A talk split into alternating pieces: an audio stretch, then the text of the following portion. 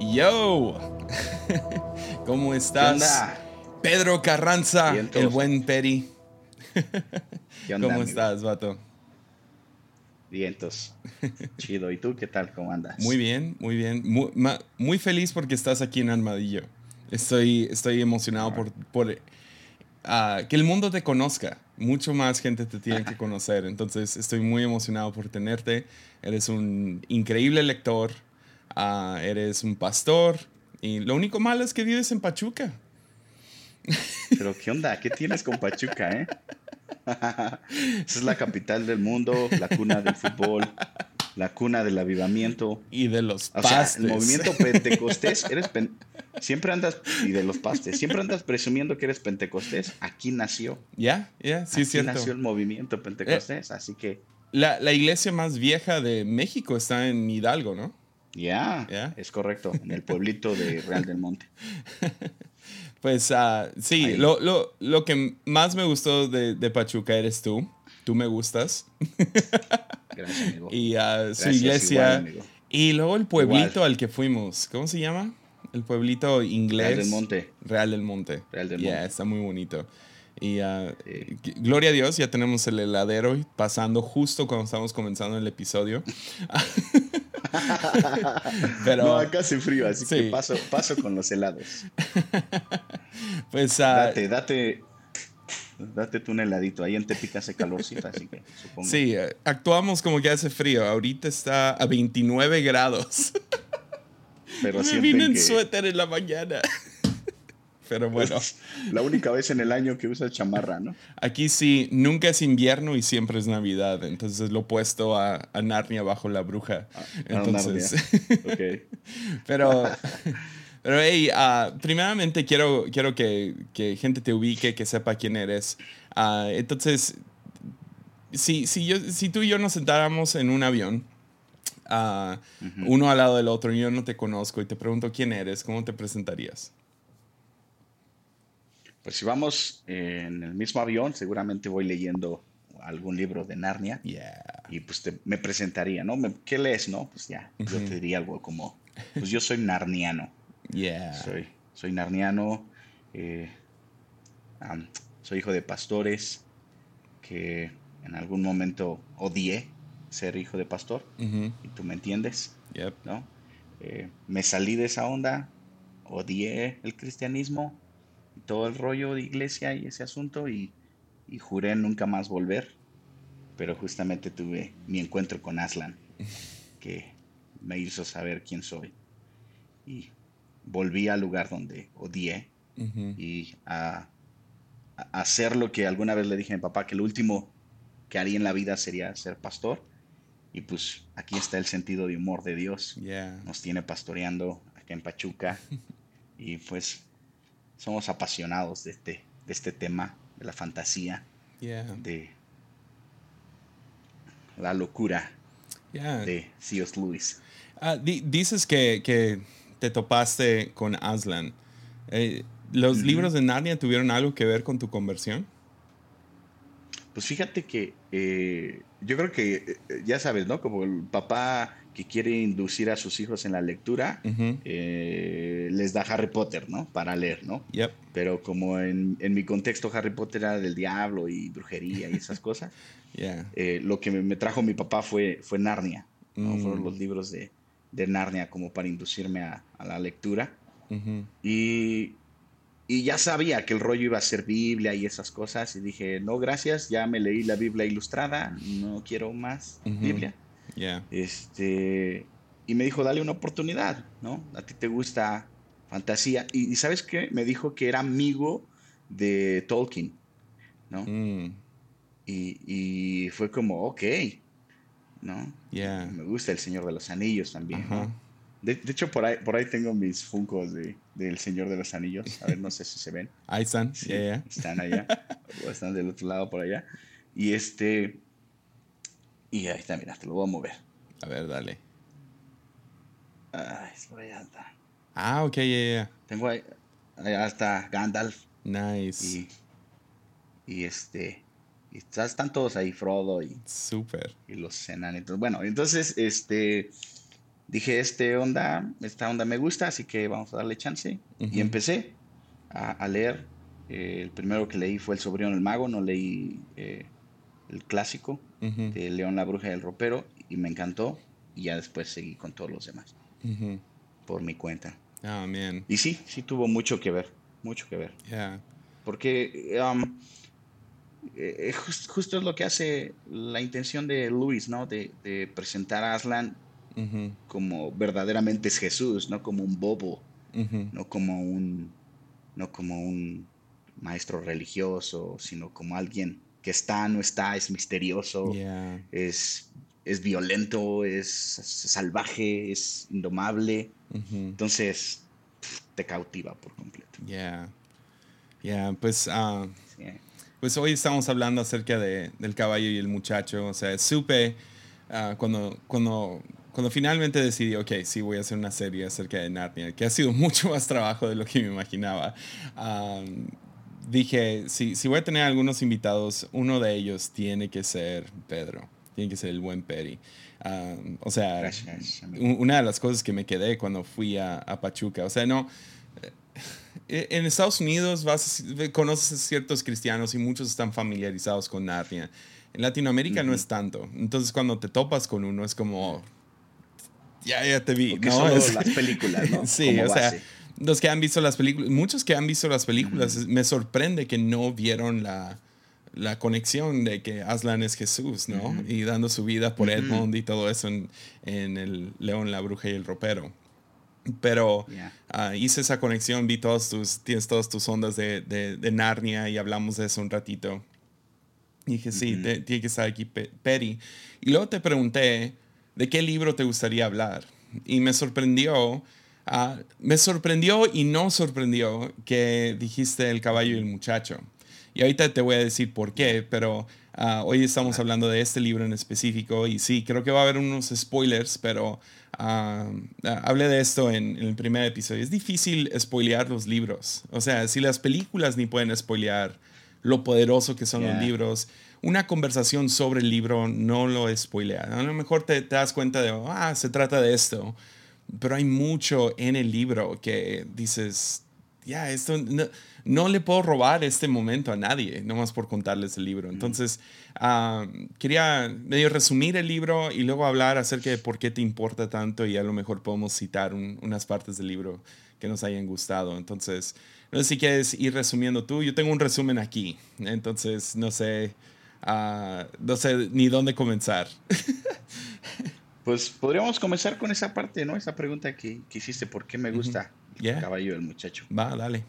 Este, hay, hay, tres aspectos que me encanta del caballo del muchacho. El primero es de que Aslan no aparece de la misma forma en la que aparecen todos los demás. Mm. Eh, aparece disfrazado, aparece de forma misteriosa, aparece, es más, no aparece cuando debe aparecer. Cuando tú crees y mm. consideras que aquí, aquí debe aparecer Aslan seguramente. Entonces no es predecible, ¿no? Eso, eso, eso me encanta, ¿no? Me encanta el otro elemento de que no hay como malos, siempre hay como los buenos y los malos, y hay que destruir a los malos y a los buenos. Aquí no sabes quién es bueno, o realmente te das cuenta que a lo mejor es malo, pero, pero puede ser bueno, ¿no? Entonces no, hay, no hay como una categoría de buenos y malos. Eh, todos pueden ser transformados. Y es lo que sucede, ¿no? En Caballo el Muchacho. Entonces eso también me, me gusta, ¿no? Me gusta ver eso. Y, y, yo creo que la tercera razón es porque me identifico mucho con, con, con una vida que aspira a más, ¿no? No sé si fue frase de Luis, que él o alguna vez eh, o fue de alguien más, Francisco de Asís, o no sé, pero ¿quién dijo que, creo que sí fue Luis, ¿no? El que dijo que nuestro corazón eh, vive, no, no la que tienes de tatuaje, sino la otra frase de, de que, nuestro corazón anhela otro mundo, anhela mm. algo que no se puede encontrar. Sí, fue Luis, que, que, por alguna razón no, siempre estamos anhelando algo más y es porque estamos, no somos de este mundo. Ya, ya, no me acuerdo exactamente de la cita, pero sí, ya. nuestra alma clama por otro mundo. Ya, Entonces creo que lo plasma mucho en este libro. Ya, y esa idea, esa. Ah, hablaste de los malos. uno de los aspectos más criticados del libro de Caballo y el Muchacho es, aparentemente, si nomás lo lees y primera, primera vista, ah, parece ser que Lewis le está tirando a musulmanes, ah, porque los, los, los, malos en sí son, son árabes, son, sirven a, Tash, ¿no? Tarcanes. Ya, son, son asesinos, son malos, etcétera, y son del desierto. Ah, pero no es necesariamente cierto una crítica hacia los musulmanes, porque uh, Lewis no creció con el Internet, primeramente, y no estaba muy familiarizado con la vida de desierto. Eh, vivió toda su vida en Europa, en Europa Norte, ¿no? Irlanda y, y, e Inglaterra principalmente. Viajó en avión una sola vez en su vida, que me, que me sorprende. Ah, fue una vez, o sea, ida y vuelta, ¿no? Ah, pero no conocía mucho la vida de desierto. Y si estudias los libros de, si, si lees los libros de Narnia, vas a ver que hay mucha mezcla de mitología. Fue una de las razones que J.R. Tolkien nunca leyó Narnia. Ah, no sé si sabías esto. Ah. Que cuando leyó, cuando leyó el primer libro, que era El León, la Bruja y el Ropero, se enojó mucho cuando sale Padre Navidad o Santa Claus y dice, ¿qué tiene que ver Padre Navidad con los faunos y con esto y la bruja? Y ah, se enojó mucho de que C.S. Lewis no se mantuvo como que no, no había nada original. Fue una de las críticas de, de J.R.R. Tolkien, que pues obviamente él inventó los hobbits y varios otros personajes con, los, con el Señor de los Anillos. Pero luego dijo, es una mezcla, es un despapalle ahí de, de, de personajes míticos. Y si es Lewis como que dice, no, sí, es lo que quiero. Entonces, una de las influencias grandes en su vida fue un libro árabe que se llama Mil y las, El cuento de las mil y una noches o las noches de Arabia. De ahí sacamos la, historia de Aladino y, otros. Entonces, mucho de su imaginación de gente de desierto venía de este libro en sí, donde venían todos estos como cuentos de hadas, de genios y de diferentes cosas. sería, sería como decir, ah, es muy racista el libro hacia musulmanes. Ah, sería como decir, leer, no sé, los cuentos de, de ah, como Hansel y Gretel y decir, decir, ah, estos, a estos europeos les encanta comer a los niños o matar a los niños. O sea, no, es parte del, del folclore y del, de, sí, de, de, la cultura europea, ¿no? Que todas estas historias parece que matan a los niños. O, ah, o Disney, decir, ah, ¿qué tienen contra ah, los papás? Todos los papás son unos malos o están muertos, ¿no? Ah, y, eso es de donde viene. Entonces sí, sí quise decir algo acerca de esa crítica hacia los musulmanes porque no es válida. pero, pero sí, sigamos hablando del libro, sorry. Sí, justo cuando empieza a, describir al pueblo de, de Calormen, pues luego, luego lo conectas, ¿no? Si matarras, este, la ropa y todo eso, ¿no? Pero algo que me gusta es de que no los pone como, como, ah, como mal, ¿sabes cómo? Los pone como ignorantes. Yep. Yeah. Y, y, de hecho de, eso se trata, o sea, realmente todos son ignorantes. Incluso los personajes principales son, son ignorantes de quiénes son ellos, son ignorantes de, de, de, dónde viven, de muchas cosas. Entonces hay mucha especulación, dan por sentado muchas cosas. Y, justo eh, eh, eh, em, eso es apasionante, ¿no? De ver cómo van descubriéndose, cómo van conociendo su identidad, cómo van descubriendo de dónde verdaderamente son y, obviamente quién es Aslan, ¿no? Entonces, el, resumen del libro, no rapidísimo, es uh, este joven que va a ser el héroe de, la película, Shasta. Uh, Shasta es un esclavo trabaja para, para un pescador. Un pescador. Eh, a él no le gusta nada esa vida, no le gusta nada ah, estar bajo. Su aspecto es distinto, ¿no? Sí, bajo su papá, ah, no le cae muy bien. Y luego descubre, ah, por estar, no sé, de metiche, que siempre parece ser un tema con, con C.S. Lewis, pero está de metiche escuchando a su, a su papá hablando y básicamente resulta que no es su papá este hombre lo encontró y básicamente lo esclavizó, lo, agarró como esclavo. en ese momento se topa con un caballo parlante. Ah, se, llama Bree. Y Bree es un caballo. Obviamente él no, es su primer encuentro con Narnia, ¿no? Ya, él, no, él no vive en Narnia. Él, vive. Nunca ha imaginado que hay caballos parlantes. Que se me hace tan interesante que en el mismo mundo existen Narnia y uh, Calormen, ¿no? Calormen, Calormen. Ah, existen estos dos mundos. Existen varios mundos, países dentro de Narnia Ah, pero los, los de Calormen no creen en la magia de Narnia. Entonces viven muy. Ah, pues son gente de desierto, entonces muy similar a Aladino. Ah, y él está en esa zona. Pero se topa con un caballo parlante y se queda en shock y este caballo le cuenta de Narnia y ok, pues vámonos y se escapan. se roba este caballo en sí o el caballo se roba al niño. a lo mejor por eso se llama el caballo y su muchacho. sí, sí, sí. Y llegan a la ciudad donde es la ciudad grande y donde vive el, rey los, y todos estos. Y él se encuentra con Lucy y Edmund, que están visitando porque tienen ciertos tratos, ¿no? Y cuando llegan ahí... Buscando una alianza. Ya, buscando alianza, buscando cómo trabajar juntos. Ah, y escucha otra vez de Metiche, escucha de un plan para básicamente secuestrar, a, creo que es Lucy, en ese momento o, es Susan? A Susan. A Susan.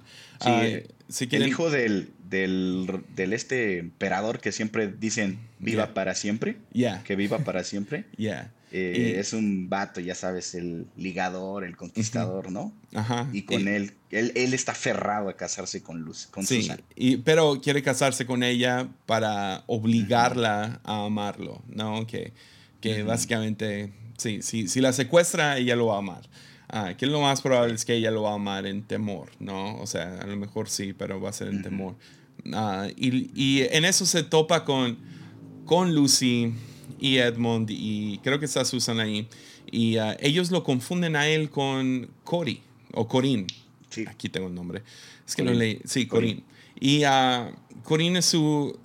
Pues no sabemos, pero dicen, ah, se parece un montón y sí, termina siendo que se parece demasiado. Ah, lo confunden con él. Él actúa como, el, como este Corín, que es un príncipe también. Y, ah, y termina, ah, termina escuchando que hay toda esta, no sé, que van a, que van a secuestrar a, Susan. Ellos, él les dice, se escapan, pero luego escucha que van a ir a, básicamente a, a, sorprender a los narnianos en batalla. Entonces ahora él se sube a su caballo y sale disparado. al mismo tiempo hay otra chica. Ah, la chica ah, también la quieren obligar a que se case, se llama Ariba y ella también tiene un caballo narniano ah, que vive en Calormen, y, pero no ha hablado en, parece, años o algo así, que se llama Win. Entonces se van en, un en este viaje y no sé si tú quieres tomarlo desde ahí, porque desde ahí es como que agarra vuelo el libro.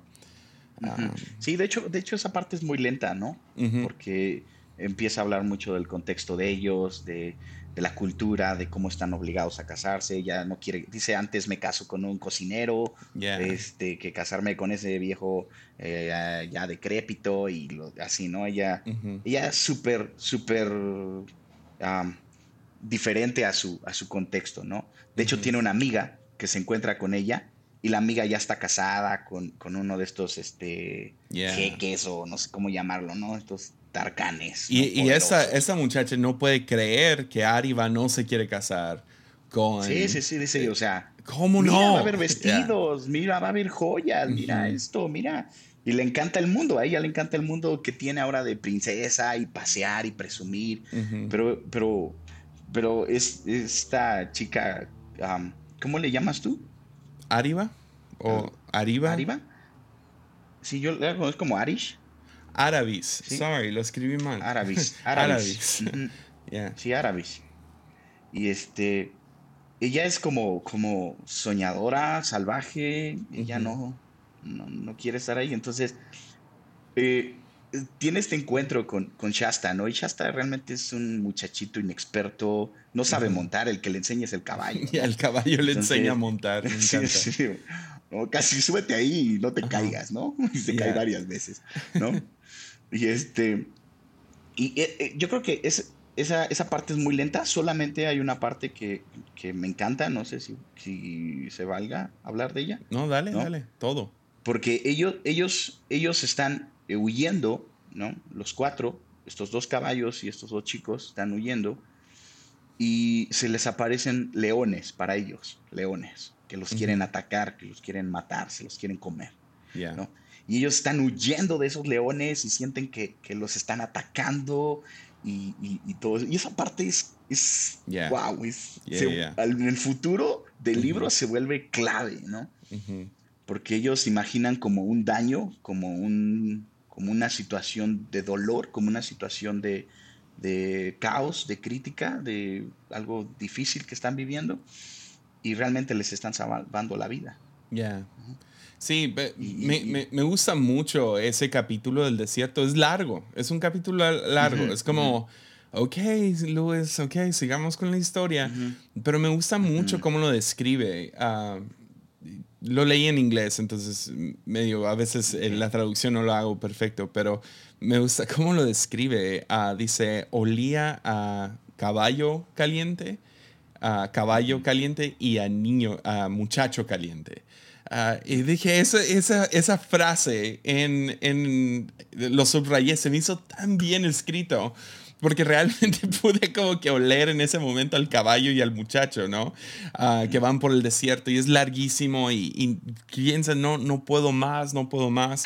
Ah, y finalmente llegan a descansar y se dan cuenta que el ejército viene justo atrás de ellos y se durmieron demasiado tiempo y es ahí que los leones aparecen y y rasguñan a, a esta ara, ara, árabes. Sí, árabes. y, sí, sí, y, ellos sienten que los atacan, ¿no? Sí, no, estos leones suenan brutales. Ah, también justo antes ah, nos brincamos una parte en las tumbas que cuando están a punto de salir hay un, hay un encuentro con Shasta y un gato. Y el gato ah, es bastante misterioso. Y el gato ah, está ahí con él y medio lo guía a través de las tumbas para poder encontrarse con árabes porque se habían perdido. Y, ah, y de ahí agarran el desierto. Acompaña, lo acompaña en su momento de más temor. Ya, Y como que le trae cierto consuelo este gato misterioso. Después vemos a los leones y, y luego ah, resulta que se separan, ¿no? Que, que, esta chica queda bastante lastimada. Se topan con un ermitaño, que me encanta eso. Ah, el ermitaño le empieza a sanar a ella, pero le dice a Shasta, tú tienes que seguir hacia adelante para poder avisarle a los... Eh, no, no, son los narnianos, son, son, son un pueblo cercano a los de Narnia, ah, pero están en la zona montañosa, ¿no? A ellos los van a atacar. Los de Archelan, ¿no? Los de Archelan. Y uh, estos tiene que llegar Shasta, no sabe andar a caballo, el caballo ya no puede más. Y cuando está en el bosque, se pierde, ¿no?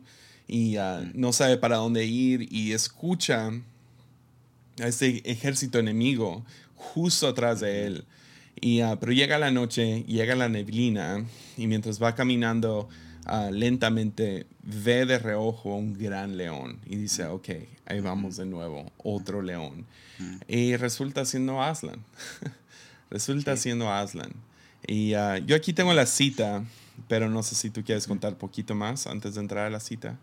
De qué es lo que le dice Aslan. Ah, creo que eh, eh, es muy importante lo que le sucede, no lo entiendes, pero es muy importante lo que le sucede antes porque se separan y ambos ambos eh, conocen los planes del enemigo, ¿no? Ya.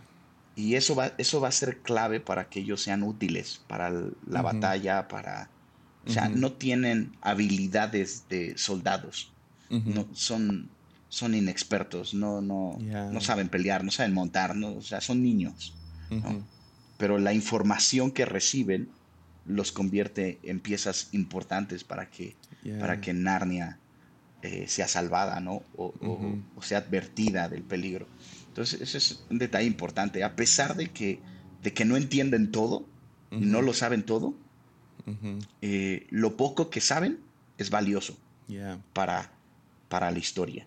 Entonces, cada uno eh, siente que está en el lugar equivocado, que está corriendo peligro, que está en manos del enemigo, pero lo que están viendo como algo malo realmente es algo bueno.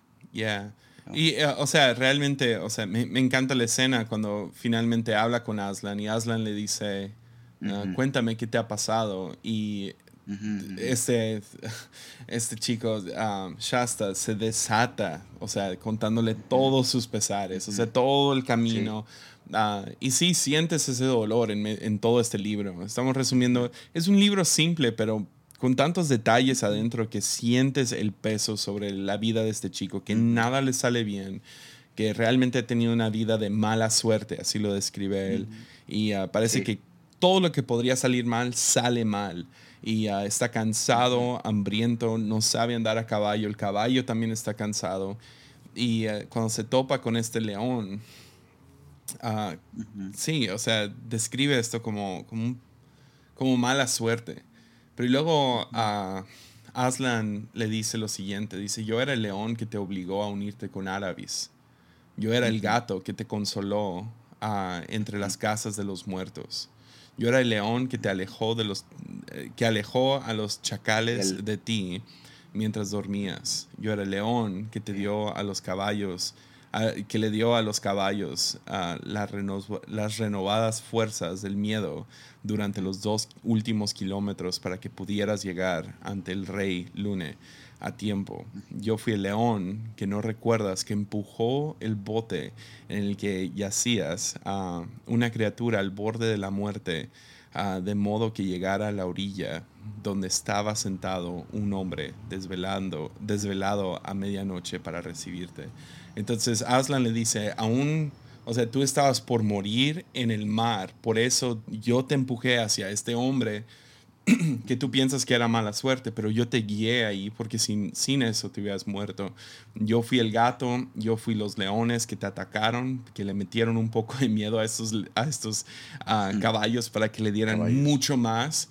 Ah, yo fui el león que te cuidó en la noche y en ese momento se le abren los ojos a que aún en el camino, en medio de la noche y la neblina, él iba caminando a un lado de un abismo que él no había visto. Y el león, por ir de ese lado al lado de él, llenándolo de temor, lo guió para que no cayera al abismo. Salvó su vida. Ya, y eh, ese es básicamente el tema de este libro, es providencia, es, es Dios ah, estando con nosotros en los en los tiempos, en, en todo momento y que realmente no hay buena suerte, mala suerte, sino Dios es el que va guiando nuestros pasos, aun si no lo reconocemos ni lo conocemos. Que me encanta porque Shasta no sabe nada de Aslan. Uh, nomás sabe que leones lo atacaron y ahora está hablando con un león parlante. Entonces, uh, ¿hay algo más que quieras decir de eso? Sí, eh, justo es lo más cautivante del libro, que lo que como seres humanos eh, que somos, eh, vemos malo y como realmente eso es bueno. ¿no? Somos muy dados a decir, esto que me pasó es malo, esto que estoy viviendo es malo, esta situación es, es, muy, muy, dolorosa, no debí vivir esto. ¿no? ¿Cuánto, ¿Cuánto escuchas en, en, esta generación como mis padres se divorciaron? Eh, Em, me pasó esto, me, sufrí esto, sufrido abuso, esto es malo, alguien no me quiso, eh, y todas estas, estas cosas es, es, es chasta, todo, ¿no? Ahorita que, que, lo describías, hasta dan ganas de llorar, ¿no? Porque eh, dices, ya, o sea, si no me lo explicas, lo veo que todo esto es malo, ¿no? Que es malo este, este, este pescador me tenía como un esclavo y creía que eso era paternidad, que alguien te explotara y abusara de ti. Pero dentro de mi alma había algo que, añoraba una vida diferente. Y, la parte de, cómo le salva del barranco Aslan es como eh, ellos creen que los está lastimando, que los está atacando y les está salvando la vida, ¿no? Entonces, eh, usualmente eh, en otras interpretaciones, pretendemos que Dios aparezca como héroe, como alguien que, hace algo wow, ¿no? Y nos ayuda. Pero aquí Aslan aparece no como héroe, sino aparece como, como, como el que está haciendo daño, pero está infundiendo miedo, pero a la vez es, es que ya no tenían fuerzas y eso hace que vuelvan a tener fuerzas. Entonces, creo que muchas veces Dios aparece así. No aparece como queremos. No aparece como héroe salvándonos y resolviéndonos la, vida, sino aparece como complicando la vida, pero a la vez salvándonos, trayéndonos dolor o permitiendo el dolor en nuestras vidas, pero a la vez eso nos va a llevar a, nuestro, a nuestro destino, al lugar donde pertenecemos. Ya. Sí, estuve, estuve hablando, o sea, me encantó que cuando te pregunté, oye, ¿de qué libro te gustaría hablar? Ah, mencionaste este libro en específico, ah, Caballo y el Muchacho. Y me llamó mucho la atención porque ah, tengo un amigo pastor aquí en la iglesia que hace poquito, o sea, le estuve diciendo, ah, estoy haciendo el, el, estudio. Y me dice, ah, el mejor libro es Caballo y el Muchacho. Y, y e, es, es interesante porque parece que cada libro le habla a personas de diferentes maneras. Ah, para mí fue un, como un buen libro, pero no, no tuvo ese impacto como, ah, mi libro favorito o el mejor libro. Ah, me gustó mucho, obviamente, todos me gustaron, ah, pero me llamó la atención que tú y este pastor en específico dijeran, este fue el libro que me marcó, que me habló, que es mi favorito. Ah, porque los dos tuvieron, ah, tienen un pasado muy similar, que pasaron algo muy trágico y, ah, y, no sé, voy a dejar que tú, que tú hables lo que tú quieras hablar, pero sé que tú has vivido algunas cosas bastante trágicas en tu vida. Eh, eh, también es chistoso porque hace poco grabé un episodio de Armadillo donde hablé acerca de la palabra suerte. Y dije, yo creo que la palabra suerte debería estar más, debería de formar más parte del vocabulario cristiano, como por qué le tenemos tanta, tanto miedo a, la palabra suerte. Y luego lo prediqué y dije algo muy similar, o sea, un poquito más tenue porque fue en la iglesia, ah, pero hablé acerca de suerte. Y este pastor se enojó mucho. Ah, dijo, no, no podemos hablar de suerte, no hay coincidencias. Y, uh, y me llamó mucho la atención que este libro, literal, es C.S. Lewis destruyendo el concepto de buena suerte, mala suerte, y cómo todo funciona bajo la providencia de Dios. Aún las cosas difíciles en nuestro mundo es Dios guiándonos hacia, hacia Él mismo y hacia cumplir algún tipo de misión en esta vida.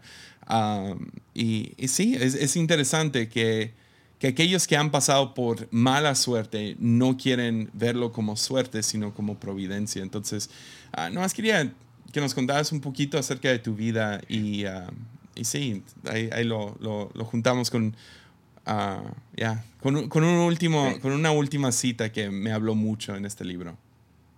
Ok, pues creo que, que nos gusta justo por eso, ¿no? Porque solemos crear categorías de esto es bueno, esto es malo. Esto que me pasó es malo, esto que me pasó es bueno. Y cuando tenemos una fe en Dios, ¿no? De hecho le pasó a, a, Saf, ¿no? El que, el que era el líder de alabanza en el tiempo de David, ¿no? Por poco tropiezan mis, mis, mis pies, por poco caigo, ¿no? Al ver la prosperidad de los malvados. Porque solemos atribuir de que si tenemos fe en Dios y amamos a Dios, entonces eh, todo nos va a ir bien y entonces cuando nos está yendo mal, aún amando a Dios, obedeciendo a Dios, sirviendo a Dios, empezamos a hacer preguntas de ¿por qué Dios? ¿Por qué me pasa esto cuando soy bueno o cuando estoy haciendo esto o estoy obedeciéndote? Pero descubrimos que ni somos buenos y que ni lo, que, lo que creemos que es bueno es bueno y que lo que creíamos que era malo realmente es muy bueno. Entonces, yo me identifico esto, lo leo justo en el tiempo donde estoy sufriendo o estoy terminando de muchos años de abuso sexual. Entonces, eh, comienzo a ser abusado sexualmente a los siete años y fue algo que se repetía eh, durante mucho tiempo. Eh, no, no era ocasional porque era un tiempo donde visitaba a esta familia o este lugar y entonces eh, sucedía esto. Entonces, una de las cosas que, a mí me hizo alejarme de Dios fue, ¿por qué si soy un hijo de pastor? ¿Por qué si mis papás te están dedicando tiempo y incluso dejan de estar con nosotros por estar sirviéndote y sirviendo a la iglesia? ¿Por qué permites que, esto malo me pase? empezaron a pasar cosas ya no solo conmigo, sino con mis hermanas, eh, en la misma línea de abuso, en la misma línea de violencia. Y todo eso me, me, me, hacía esas preguntas. ¿Por qué, ¿Por qué, no cuidas a los hijos de las personas que te aman? ¿No? Y en el contexto de ser hijo de pastor, eres atacado, eres, esperan que haya alas en tu parte, que tengas una aureola. Y yo realmente nunca he encajado con, con lo de ser un, una, una, oveja blanca o una buena persona, ¿no?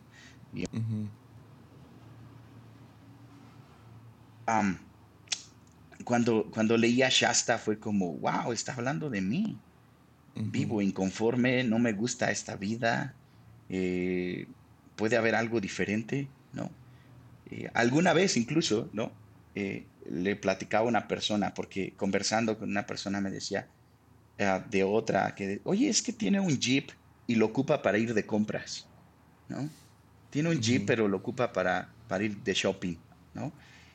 y, y yo dije, oh, yo me siento como ese, como ese jeep, ¿no? Si ese jeep tuviera voluntad, yo me siento como él, usado para algo común, ¿no? Y cuando estás hecho para algo más. Entonces, eh, me identifiqué mucho. Mi primera frase que, que dicen que, que, fue la que yo dije eh, fue cuando mi mamá me regañaba y me decía, ¿por qué no te estás quieto? ¿Por qué no puedes estar quietecito como tus hermanas? Y mi primera frase fue, no soy de adorno. No soy de adorno, mamá. ¿no? Y, y, eso realmente es, es, algo que me define, ¿no? No me siento de adorno, ¿no? Y si cristianismo es ser adornos, entonces yo no quiero ser un adorno más, ¿no? Una figurita más. Y pasa eso del abuso, eh, justo estoy volviendo con Dios, encontrándome con Aslan, me encontré cuando yo tenía sueños de ser piloto y, y esos eran mis sueños, me encuentro con los sueños de Dios donde Dios me habla de esta parte de, llamado, ministerio, etc.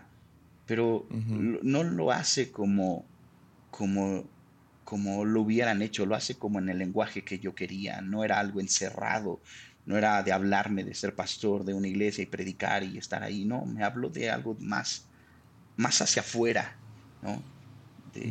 Y eso, eso, ese encuentro me cautivó mucho, ¿no? Porque yo quería aventura, quería algo salvaje, quería algo que fuera ah, arriesgado, ¿no? Que implicara la vida. Y ahí me, muestra, ¿no? Que Aslan es salvaje y que la vida que tiene para nosotros es salvaje. Y eso me atrapó, me encontré con Dios, eh, me di cuenta de cuánto eh, me amaba. Mi hermana, eh, justo estaba yo viviendo con ella para hacer exámenes para entrar a la Fuerza Aérea. Y, y ella me invita a un evento que va a haber de su iglesia, donde va a venir un conferencista y que no es predicador, sino que es un doctor y va a hablar de la muerte científica de Jesús. Y yo realmente dije, no, ya, ya, ya no quiero más reuniones, vengo huyendo de todo eso, ya sé lo que van a hablar, ya he escuchado eso mil veces. Me dije, van a hablar, va a hablar de eh, de forma científica. Entonces yo, ciencia, religión, eso no va de la mano, pero ok. Ese era mi pensamiento, ¿no? En ese momento y, y, fui. Eh, también eh, por cortesía, porque me estaba quedando con ellos. Entonces fue como darles el chance.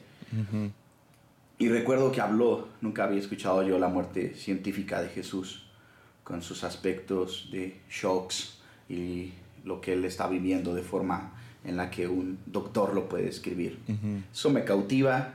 Esa noche llego al cuarto donde, donde estaba y creo que hice la oración más sincera que había hecho en toda mi vida, con groserías, ah, con todo lo que, mi vómito verbal, ¿no? Mi odio al cristianismo, a la iglesia, eh, al ser hijo de pastor, odiaba eh, haber nacido como hijo de pastor. Y, pero le dije algo a, Dios en ese momento. Le dije, si te interesa mi vida, enamórame, porque no quiero estar a la fuerza, no quiero estar por estar. Y a partir de ahí fue realmente encontrar el amor de Dios, conocer cuánto él me amaba. Y, y, ver a Aslan de una forma diferente, que realmente la vida que, que es seguir a Jesús es salvaje. Creo que la decisión más salvaje de un ser humano es seguir a Jesús.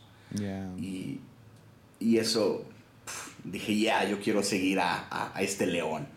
Yo quiero conocerlo, yo quiero, ¿no? Algo que me encanta de las crónicas de Narnia es de cuando cada vez que los Pevensey volvían a Narnia veían a Aslan más grande, ¿no? Y, y, le decían, oh Aslan, has crecido, nosotros también hemos crecido, ¿no? Y Aslan le decía, no, yo sigo siendo el mismo, solo que ustedes me van conociendo más. Y mm. por eso me ven más grande, ¿no? Y fue como, wow, aún sí creo que Dios es grande, Dios es más grande de lo que creo que es grande, ¿no? Y, y eso es genial. Entonces, creo que influyó mucho Narnia, C.S. Lewis, en mi encuentro para ver a Jesús de forma diferente, más que las historias de la escuela dominical, ¿no? y um, después de eso, eh, todo cambió y, y, una de las cosas que se había roto era mi relación con mi papá. Era mi mejor amigo desde niño. A mí me preguntaban de niño, ¿quién es tu mejor amigo? Yo decía, mi papá. Se burlaban de mí, ¿no? Pero a mí me, me importaba que, qué mala, si tu papá no es cool, no es mi problema, el mío es mi mejor amigo, ¿no? Yeah. Pero justo yo sentí que cuando mi papá se metió de lleno al pastorado, esta relación dejó de, de, mm. de ser significativa, ¿no? Y sentí que la iglesia me había robado a mi papá. Eso me fracturó mucho también.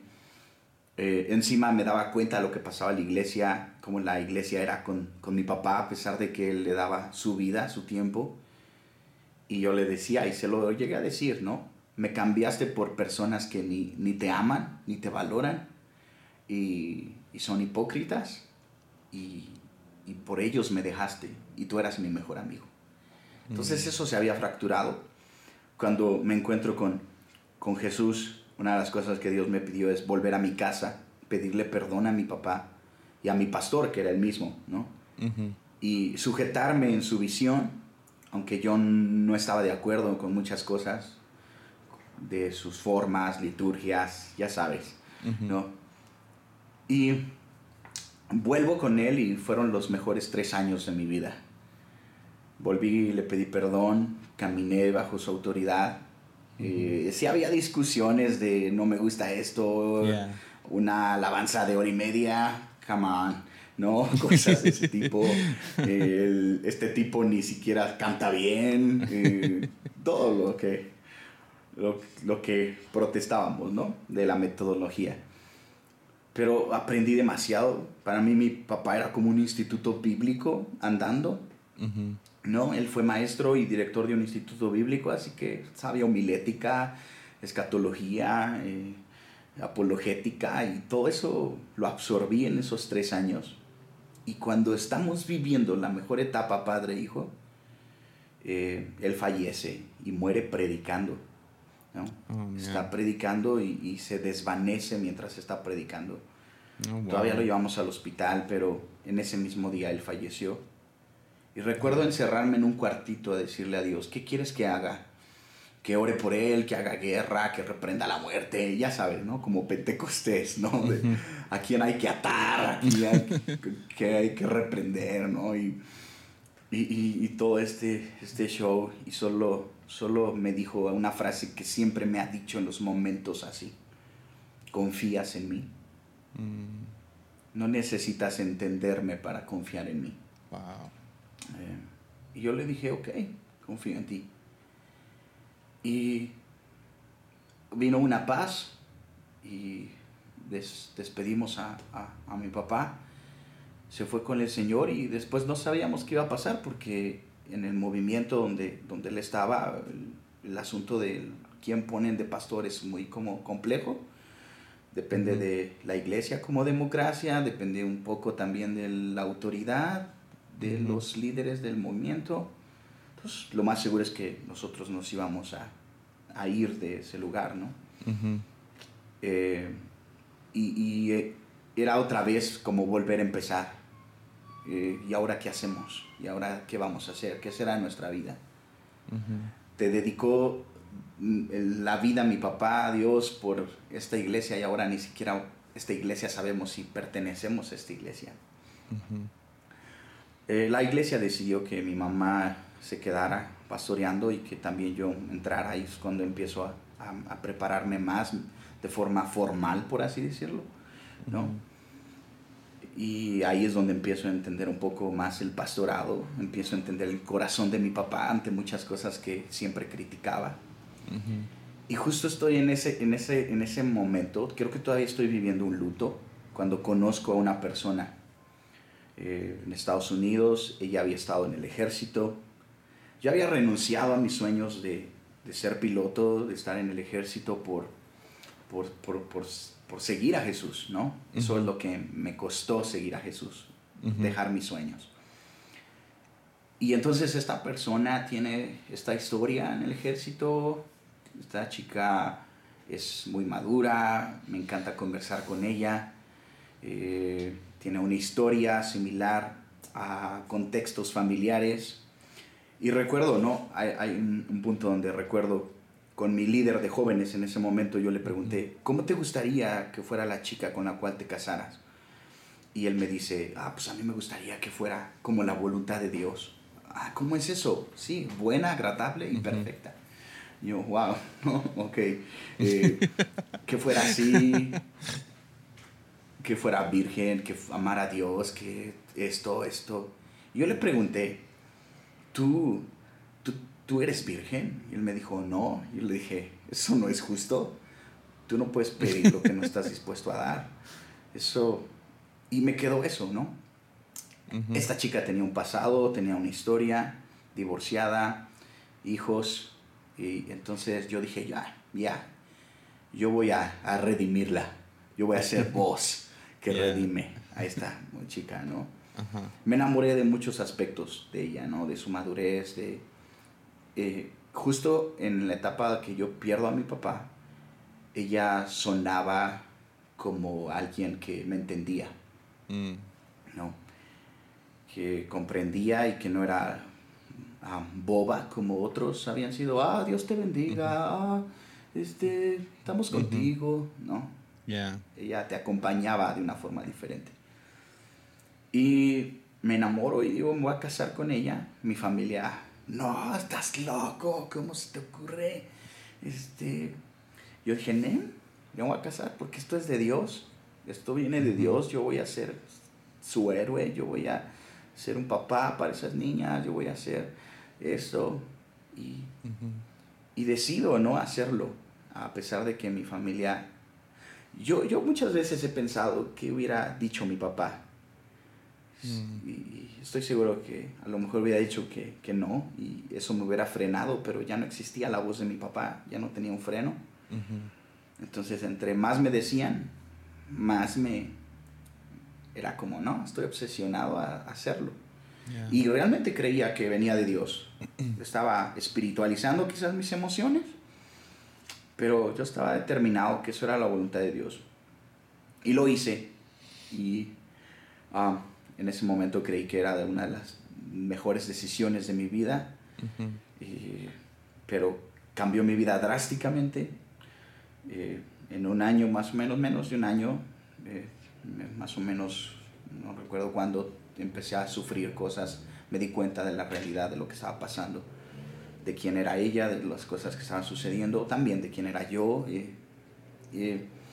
me fui a Estados Unidos, dejé el ministerio, tenía un grupo de jóvenes que no estaban dentro de la iglesia, sino era como una especie de asociación civil con las que hacíamos eventos. De hecho, así nace la iglesia que actualmente estamos pastoreando. Y yo me voy a Estados Unidos ah, para estar con esta persona y pretender tener una familia, pero fue los años más dolorosos de mi vida. Mm. ahí es donde me sentía como un jeep cuando me pagaban en dólares y yo nunca había ganado así, pero cobraba ese dinero y yo decía, ah, no fui creado para esto. Mm. Eh, pero pensaba que Dios, mis decisiones me habían arruinado y Dios ya se había olvidado de mí. Había arruinado mi vida, mi llamado, mi propósito, y pues no me quedaba de otra más que resignarme a vivir ahí. Hubo muchas cosas dolorosas, no sé si también quieres que hable de ello, no tengo problema en hacerlo. Pero, pero todo eso me, me, me, me, llevó a muchos años de mucho dolor. Eh, yo anhelaba ser papá y ella me dijo después de yo no saberlo que no podía tener hijos y eso también fracturó mi corazón. Y yo creo que en resumen de dolor han sido de mis momentos más dolorosos, pero ese momento de, de no puedo, no puede ser papá, fue yo creo que lo más doloroso que, que me ha pasado. Mm. Y viví con una fractura en mi relación con Dios, como yo confié en ti y tú dejaste que yo hiciera esto. No me estorbaste, no me cuidaste y dejaste incluso que yo creyera que esto viniera de parte tuyo y arruiné mi vida. Arruiné mi juventud, arruiné mis planes, arruiné tus sueños, arruiné todo. Pasaría el tiempo para que Dios me enseñara que yo fallo, otros fallan, pero Él nunca falla. Mm. Todo eso yo lo vi como algo malo, como algo, porque permitiste violación? porque permitiste eh, violencia hacia mis hermanas de hombres?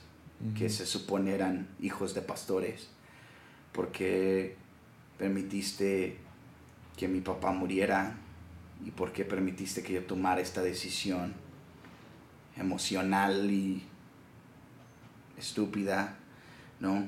Era un chamaco y... Y hoy lo he visto todo diferente. Hoy veo como todo eso Dios lo ha usado para bien. Y como Aslan siempre ha estado ahí, ¿no? Hoy pasan día cosas que digo, ah, esto está mal, esto es, esto es, esto es malo, esto que nos está viviendo como iglesia es malo, esta pandemia es mala. Y no, resulta ser muy buena, ¿no? E, es interesante no es pero es muy buena. es interesante como ah, Pablo, quien también pasó por muchas cosas malas, algunas, algunas pues por estar sirviendo a Dios, otras por, por estar haciendo exactamente lo opuesto, por regarla. y él en, en, Romanos lo resume todo con decir que Dios hace que todas las cosas funcionen para bien. Y me encanta que, que es la, o sea, Dios no está en el negocio de, de aislarnos de dolor y de, de nuestras malas decisiones. Ah, y creo que es como que uno de los primeros pasos de madurar como cristiano, reconocer, ok, uh, todavía va a haber consecuencias a mis malas decisiones. Al mismo tiempo, uh, no soy inmune a las tragedias del mundo, a las cosas que suceden, pero Dios sí está en el negocio de redimir. Job, quien es, es, el personaje de sufrimiento, ¿no? En el Viejo, viejo Testamento, él él sigue declarando la misma cosa, mi redentor vive. Y ah, sabe cómo tomar las cosas y voltearlas sobre su cabeza para que funcionen para bien. Y ah, cada vez que hablo con alguien que ha pasado por algún proceso trágico, me, lo dicen de diferentes maneras, pero usualmente el, espíritu detrás es, ya, ah, no quisiera pasar por eso otra vez, pero tampoco quiero ser la persona que era antes de eso. Porque algo en ese proceso produjo, salí del otro lado con oro en las manos, con joyas en las manos, con algún tipo de regalo. Y ah, creo que la historia de Job se puede resumir en pasa por toda esta tragedia, pero al final ah, muchos se, enfocan en, ah, Dios le devolvió todo lo que perdió. Es como no, no te pueden devolver a tus hijos muertos con nuevos hijos, ¿no? O sea, creo que ese no es el propósito. El, el chiste de la historia es que Job termina conociendo a Dios, se encuentra con Dios. Y um, entonces, ya, uh, ya, no, no, no, sabía eso de tu papá, sabía que había fallecido, pero qué, qué difícil, amigo. Sí, creo que eh, eh, hasta lo hemos usado mal para evangelizar. Tienes problemas, acércate a Dios, estás pasando por esto, Dios te va a ayudar, como si Dios fuera un mago que resuelva, que hace vida perfecta, ¿no? Y Aslan no lo es, Aslan no viene para resolverte, no viene para hacer tu parte, no viene para librarte de consecuencias, no, viene para enseñarte, para transformarte, para, para, justo para eso, para restaurarte, para mostrarte quién realmente eres. Y efectivamente creo que mm, no es algo que uno diría, ah, lo, lo, hubiera yo escogido, hubiera escogido pasar por esto. Pero, wow, esos errores me han enseñado tanto a Dios. Eh, esas tragedias me han enseñado tanto quién es Dios, quién es Jesús, que aunque no estaban planeadas, ni era algo que hubiera querido vivir, sucedió, ¿no? pero Dios estuvo ahí Jesús estuvo ahí y lo transformó y lo sigue haciendo, ¿no? Si te deja marcado, si cuesta recuperarte, no es como instantáneo. Ah, me divorcié después, eh, pasaron muchas cosas, yo me vine para México y recuerdo hablar con, con un mentor, con alguien muy valioso en mi vida y él me dijo, prepárate para la muerte. Mm. Ah, yo dije, ok, la paga del pecado es muerte, todo esto traerá muerte, ya, luto, mm. pero no imaginaba qué tipo de muerte vendría, ¿no? Mm. Y es ahí donde empiezan años de nadie te va a querer, eres un pastor divorciado, y eso es una cicatriz muy horrible. Hay personas que no van a reconocerte por eso. Eh, eso no no es algo bonito. este, y aprendí que hay personas que se van a alejar por tus cicatrices y hay personas que van a estar por, tus cicatrices. Y así fue, pero fue difícil. Y entonces tenía mucho miedo a volverme a casar, mucho miedo a volverme a equivocar. Y esa fue mi muerte, el temor a volver a equivocarme, mm, a volver a hacer lo mismo, a espiritualizar mis emociones, a confundir mi voluntad con la de Dios. Mm. Y ahora vivía en otro miedo, en otro aspecto de miedo todo el tiempo, ¿no? Que te lleva a no hacer bien tus relaciones, ¿no? A estar inseguro en eso. Y justo fue el momento donde ah, en un evento de legendarios. Me ayudó mucho. Y en ese momento, un momento específico donde Dios me habla de mis miedos y le cuento mis miedos. ¿no? Eh, yo le dije, mi miedo es volverme a casar y equivocarme. Y Dios me dijo, no, ese no es tu miedo más grande. Y yo sentí Aslan ahí, en esa cueva. Ah. Sí, en esa oscuridad yo sentí que estaba conmigo y me dijo, tu mayor miedo es que tu semilla no dé fruto. Mm. Que, que, tu semen no dé hijos, que tu fruto, moneda, dinero no prospere y que tus palabras no tengan un peso mm. en la vida de otros. Que no te sigan como alguien no te siguió. Y mm. Me, me destruyó ahí recuerdo bien mi charco de mocos, baba, engrudo, eh, en el lodo. y ahí Dios me sanó con esta frase. Tú fallas, otros fallan, yo nunca fallo. Mm. Tú vas a fallar, seguirás fallando, otros van a fallar. Te van a fallar, tú les vas a fallar a otros pero yo no fallo. Y eso me sanó. Y fue como, ya. Y meses después eh, conozco a alguien y hoy en día es mi esposa. Y, doy gracias a Dios por su gracia. Porque nos da lo que no merecemos. Y ese es Aslan. Ah, man. Ah, te amo tanto, Perry.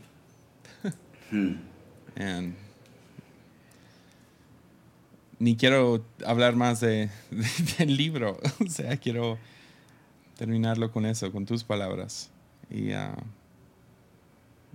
eres, eres alguien muy especial y uh, has dado gran fruto en mi vida. Uh, y te aprecio mucho como amigo. En serio, eres, eres, eres una persona muy especial. Pachuca no te merece. no, pero ya no, el mundo no te merece. Y gracias mm. por tu vulnerabilidad en este episodio. Y ya no, no, sé si hay algo más que quieras tocar del libro. Yo creo que yo creo que esta parte de, de, ah, si no lo has leído sería bueno que lo leyeras. Si has, has creído toda tu vida que las cosas difíciles, dolorosas que has vivido son malas, tienes que leerlo y darte cuenta que nada ha sido una casualidad. tus errores, Dios, Dios te ama con ellos. Dios permite que nos equivoquemos, ¿no? no sé si no lo había entendido, pero hasta hace poco, no tiene mucho, que comprendí que Jesús nunca había sido el plan B. Mm. Comprendí realmente que, que, Jesús siempre fue el plan A. Que Dios creó a Adán y Eva para que se equivocaran, para que conocieran su gracia en su pecado, para que conocieran al Dios misericordioso, para que conocieran el amor de Dios. No fue como, oh, fallaron, ahora qué vamos a hacer, oh, hay alguien bueno aquí, oh, Jesús quiere ir a redimir. Oh, entendí que todo eso había sido parte del plan. Eh, entendí que no había una historia porque por muchos años, por muchos años oraba hacia el pasado. ¿no? Mm. Fe no cambia el pasado, pero yo quería cambiarlo y películas de Volver al Futuro o películas del futuro me emocionaban con fantasía de cómo quisiera volver al pasado y cambiar tantas cosas que he hecho mal. Hacerlo diferente. Sería mejor mi vida si no hubiera decidido estas cosas. Sería mejor mi vida si no hubiera pasado por esto. Y añoraba cambiar el pasado. Y hoy entiendo que, todo eso es parte también del plan. Que mis errores son parte del plan de Dios para conocer su gracia, su amor eh, y, yo digo, ya, esa es mi vida. ¿no? Y compartes oscuras, compartes dolorosas, pero Aslan siempre ha estado ahí. Aún en lo que hoy sucede y que consideramos malo, es muy bueno. ¿no? En los rasguños de Aslan, quitándote cosas, personas. Eh, que dices, ah, esto me duele, ah, esto, y te está sanando, y te está haciendo un bien, y te está corrigiendo, te está enseñando, te está transformando. Desendragonando, diría el viajero del alba. Edmund, ya, ya. Ya. De este, no es cierto, es este Eustace. Eustace. ¿No? Y sí, eso me encanta de Narnia de Aslan. Entonces, el caballo y el muchacho habla mucho de eso, de cómo Aslan actúa en lo que no entendemos o en lo que consideramos malo, realmente es bueno. O si era malo, incluso si era tu pecado, si era tu falla, tu error, Dios toma eso y lo convierte en algo bueno. Tan bueno es Dios que lo malo que hemos hecho lo usa para algo bueno. Esa es la gracia. Eh, creo que lean El caballo y el muchacho. Sí, sí, por favor. Pues Peri, eres, eres un regalo. Gracias. Un regalo. Ah, ¿Dónde te, puede encontrar gente? Pero antes de que te diga. A ver. ¿Te acuerdas de este? Ya, ya, ¿De quién es esa letra? Tenemos que volver a hacer otra conferencia. Ya, sí. Tú no has venido a Tepic. Tú tienes que venir a Tepic para poder juzgar Tepic como yo juzgo Pachuca. Ok, ok. ¿Hay algo bueno en Tepic? ¿Ah? Ah, la iglesia. Ah, ok, bien. Vamos a Tepic entonces. Ya. Ah. No, pero en buena onda, eres un, eres un buen regalo. Eres un regalo del cielo para mi vida y ah, espero que seas un regalo para todos también los que escucharon este episodio. ¿Y dónde, te puedes seguir gente? Uh, Instagram, algo así. creo, que estoy como Peri, Carranza en Facebook Peri Carranza, en, en, Insta y en Twitter Peri Carranza. Peri, ah. ya, con Y. Perfecto. Ya estamos. Perfecto.